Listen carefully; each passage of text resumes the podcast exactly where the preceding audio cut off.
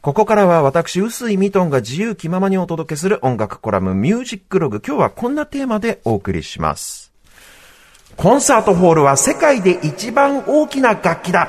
建築文化の違いから見るめくるめくエコーの世界、エコーの世界、エコーの世界、エコーの世界。ということでですね。はい。あの、オープニングでもお話しした通り、昨日まで私演奏の仕事で関西に行ってたんですけど、はい会場になったホールが本当にどこも音響がもう素晴らしくて、演奏してて気持ちよかったんですよ。はい。で、昨晩帰りの新幹線の中で、はい。これ明日の音楽コラムでコンサートホールの音響の話するしかないなと思ってですね、はいちょっと今日は音音響、ホールの音響についてちょっとお話ししたいと思うんですが、まずちょっとその基本的な大前提としてですが、はい。コンサートってね、音響の面から考えると大きく2種類に分けられます。はい。まず一つ。完全に生音だけでお客さんに聞いてもらうタイプのもの。これはですね、まあ例外はもちろんいろいろあるにせよ、基本的にはクラシック音楽はこのスタイルですね。で、もう一つは、マイクで楽器の音を拾って、それを電気的に増幅した上でスピーカーから鳴らすタイプのコンサート。これは例えば、ロックバンドとか、ポップスのコンサートなんかはこのスタイルがほとんどですね。まあ、このマイクとスピーカーを使うか使わないかっていう違いなんですけど、この違いは、音響面で言ったらとんでもなく大きな違いなんですよ。っていうのも、マイク使わずに完全生音でお客さんに音を、音楽を聴かせるっていうことになるとですよ。はい。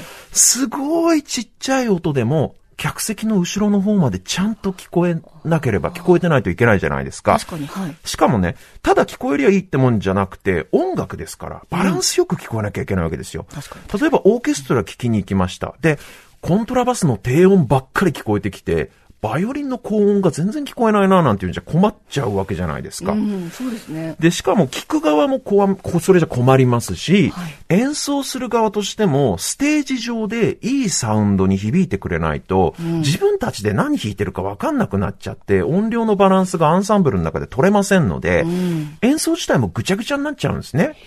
なので、まあ、特に生音で聴かせるクラシックのコンサートホールっていうのは、その音響特性がまさに音楽の一部、非常に重要な役割を果たしてるんですね。はいもうホールそのものが楽器として美しくなってくれないといけないという。はい。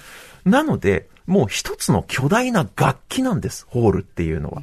多分世界で一番大きな楽器っていうことになると思います。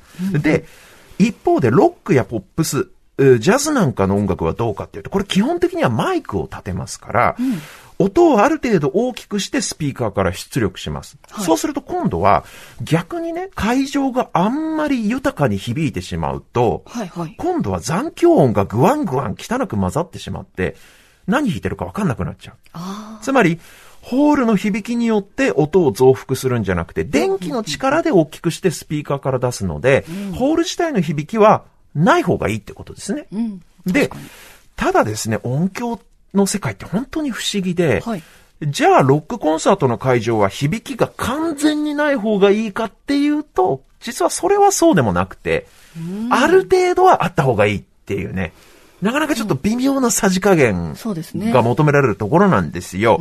で、今はもうテクノロジーがいろいろ進んでますから、壁からの反射音とかを科学科学的に数値でこう解析するというか計測するなんていうことをみんなやってましてですね。はい。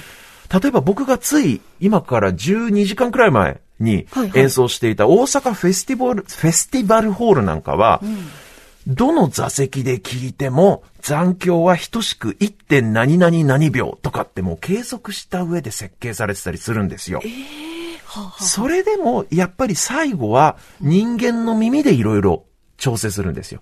耳で聞いていい悪いを調整する。どうやって調整するかって、反響板を設置したりとかいろんな場所に。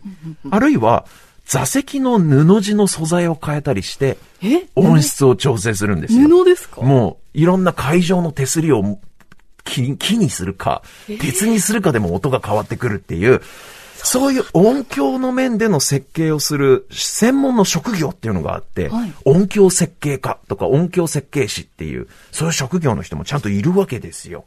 すごい世界でしょ面。白いですね。で、そもそも響きの良し悪し、音の良し悪しってじゃあ主にどっから来てんのっていう部分ですけど、まずとても重要な要素が壁と床と天井です。壁床天井。うん。音っていうのはね、まず壁や天井や床に跳ね返るんですよ。あで、我々は主にその反射音を実は聞いてるんですよ。ダイレクトにももちろん来ますけど、いろんなところ反射して回ってきてる音を我々は聞いてるわけです。音楽に限らずですけどね。で、基本的に音響の世界でルールて、ルールとして一番ダメなのは、壁が平行に180度で向かい合ってる。あるいは天井と床が180度で平行に向かい合ってる空間です。つまり、普通の立方体の部屋は全部ダメです。音響的には。あで、キノコさん、ここラジオのスタジオじゃないですか。はいちょっとこれ、周りの壁、見渡してみてください。一つたりとも180度で向かい合ってないでしょ。壁が。すごい変な複雑な多角形の形してますでしょ。はいで、このサブルームとこのブースを分ける、このガラス見てください。あ。はい、ガラス。床から90度で立ってないでしょあ。ちょっと斜めに傾いてるのよ。本当ですね。これも、この向かい合ってる向こうの壁と、こう、180度で向かい合わないための工夫なんですね。で、なんでじゃあ180度で向かい合うとダメなのっていう話なんですけど、はいそれは壁に跳ね返った音が向かい、向かい側の壁に跳ね返って、また同じところに跳ね返ってって永遠にループしちゃうからなんですよ。永遠に同じところでループしちゃうとどうなるかっていうと、特定の音音域だけが強調されちゃうんです。ハウリングが起こってるような感じになっちゃうのよ。なんか特定の音だけずーっと響き続けるみたいな状態になっちゃうんで、はい。全部の音域をムラなく聞かせるためには、その音、空気の振動、音を、なるべくランダムに乱反射させないとダメなんですよ。これがとにかく非常に重要なポイント。で、もし皆さん映画館とかコンサートホールとか行く機会があったら、ぜひ壁や天井を見渡してみてください。180度で平行して向き合わないように、壁とか天井の角度がもうものすごい工夫されてますから。確かに横こう丸くなそう、ってますよね。丸くなってたり、扇形になってたり、天井もこう斜めになってたりしますから。で、もう一つ重要な要素が、今度壁や床、天井の材質です。これもめちゃくちゃ音に影響します。例えば床が木材か絨毯かでまるっきり音は変わります。で、これも例えば映画館なんかはスピーカーからでかい音出すじゃないですか。なのでこれもロックコンサートと同じようにあまり響きすぎると困るんで、映画館の床、大体カーペットになってるはずです。あ確かに確かにはい。うんふかふかしたカーペット。これ音を吸収するわけですね。グワングワン低音が回らないように。はいで、逆に音を非常によく反射させる素材の代表例は、石です。石。ヨーロッパっていうのがまさにこの石を使って建物を作る石像建築の文化ですよね。古くから音楽を聴く場所といえば教会です。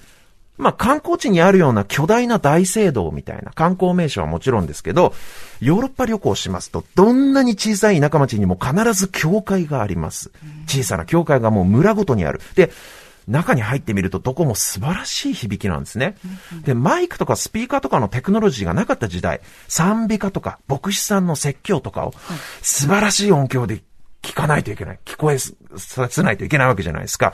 でも石はとにかく反響が多いですから、石でただ普通に立方体、直方体か、直方体の部屋を作ると、残響が長すぎてなんかその銭湯みたいになっちゃうんですよ。ちょっと音が濁っちゃうっていうか。でそれでどうするかっていうと、やっぱり部屋の形状を複雑にして、しかも天井も高くドーム型にして、ちょっとこの球体状のえ天井なんかを作って音を乱反射させるんですね。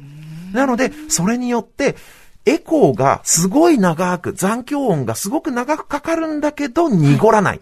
乱反射してるから濁らない美しいサウンドが実現されてるということなんですね。一方で日本です。日本は基本的に木造建築の文化ですよねそうで。すね。うん。木材っていうのもでもまたいい響きを持つ素材なんですね。これありとあらゆる楽器に切って使われてるじゃないですか。はい当然よく音も反射します。いい素材なんですが、木造建築となるとその構造上空気が通る隙間がたくさん生まれます。確かに。ね。古い木造建築なんか隙間風が寒かったりするじゃないですか。すねそうするとね、音っていうのは空気の流れですから、空気と一緒に適度に外に逃げるわけです、音も。なので、木造建築は実はあまり残響を生みません。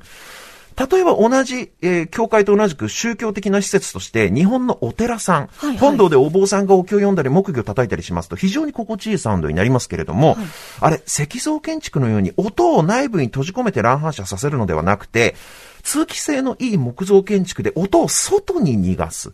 そして、畳で音を吸収する。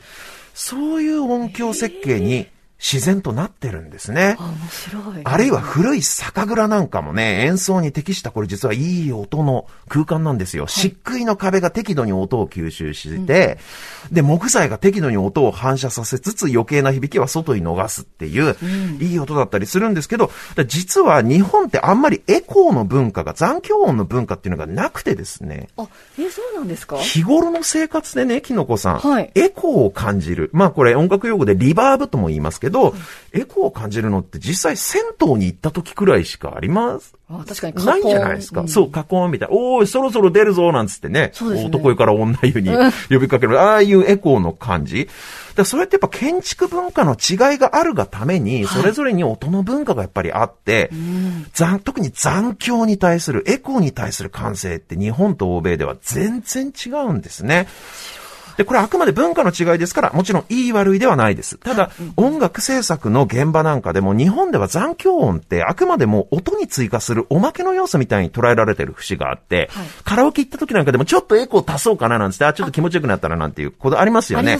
ああいう感覚。それに対して欧米では、むしろ残響音の方が主役なんじゃないのっていうくらい、リバーブ、エコーの成分で音を、全体の音像を作るっていう手法が結構取られていて、まあそんな違いがあるという中で、日本に初めてヨーロッパ風の長いエコーを持つ、残響を持つ本格的なクラシック用のコンサートホールが作られ始めたのは、はい1950年代半ば以降です。戦後になってからですね。はいはい例えば上野の東京文化会館とか、神奈川県立音楽堂なんかがその代表例ですけど、当時はこんな、こんな風呂場みたいなとこで演奏すんの？マジ？みたいな感じで、はい。当時のミュージシャンとか国内のオーディエンスのからは驚かれたみたいなんですね。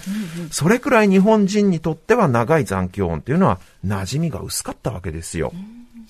ただ、その後高度成長期とともに日本も欧米諸国に追いつき追い越せとクラシック用の素晴らしいコンサートホールがたくさん生まれます。特に世界的に音響の評判のいいのが赤坂もうすぐ近所にありますサントリーホールです。ああ、はいはい。世界的なもう名指揮者だったりオーケストラだったりがその音響をこぞって大大絶賛しまして、このホールの音響設計を担当した豊田康久さんという人は、はいこの1986年オープンのサントリーホール以降、もう世界中で引っ張りだこになりまして、はいはいもう世界を代表する音響設計家になっております。そんな世界的な第一人者の一人が日本人の方なんですね。はいただそれにしても今日の音楽コラムで困っちゃうのが、はい。かける曲ですよ。あ、こればっかりはもうコンサートホールに足運んでもらうしかないんで、確かにそうね。録音で聞いてもらうわけにいかないですからね。どうしようかなと思って。まあ、苦し紛れにと言いますか、はい今日は、あの、その日本が世界に誇る名音響設計家のお豊田康久さんが設計したサントリーホールではい録音された名演奏を聞いていただきます。スクラバチェフスキー、スクラバチェフスキーのブルックナーを選びました。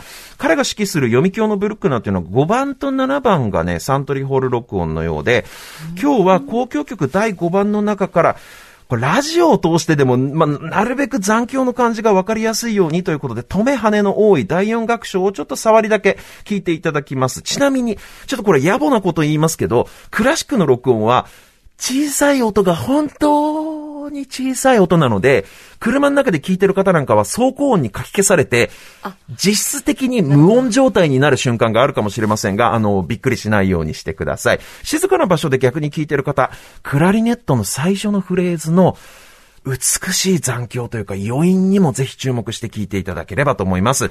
スクロバチェフスキー式読売日本交響楽団の演奏でブルックナー作曲交響曲第5番変路長調第4楽章の冒頭をお聴きください。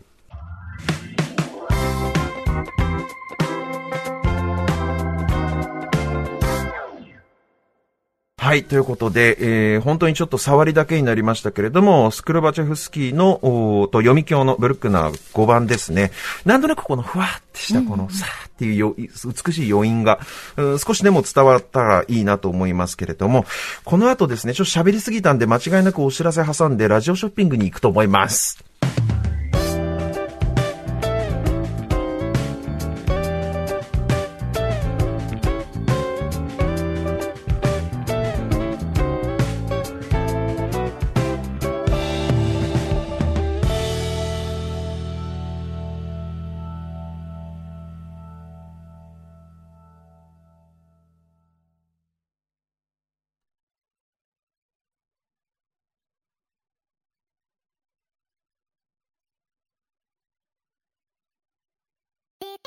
TBS ラジオポッドキャストで配信中。ゼロプリラジオ。聞くことできるパーソナリティは LGBTQ ハーフプラスサイズなどめちゃくちゃ個性的な4人組クリエイターユニット。午前0時のプリンセスです。ゼロプリラジオ。もう好きなもん食べな。好きなの何でも鍋に入れたら鍋なんだからマクド鍋に入れちゃおうそしたら全部鍋おならが出ちゃったことを何て言いますかプリグランスバズーカ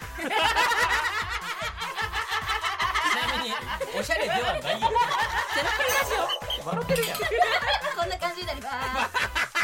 笑い方海賊になります。おうち最後にこの CM 聞いてるみんなに一言。お前。え？なんて言った？とにかく聞いてください。ゼロプリで検索。ゼロプリラジオ毎週土曜午前0時に配信。それではポッドキャストで会いましょう。せーの。ほなまた。ゼロプリレディオ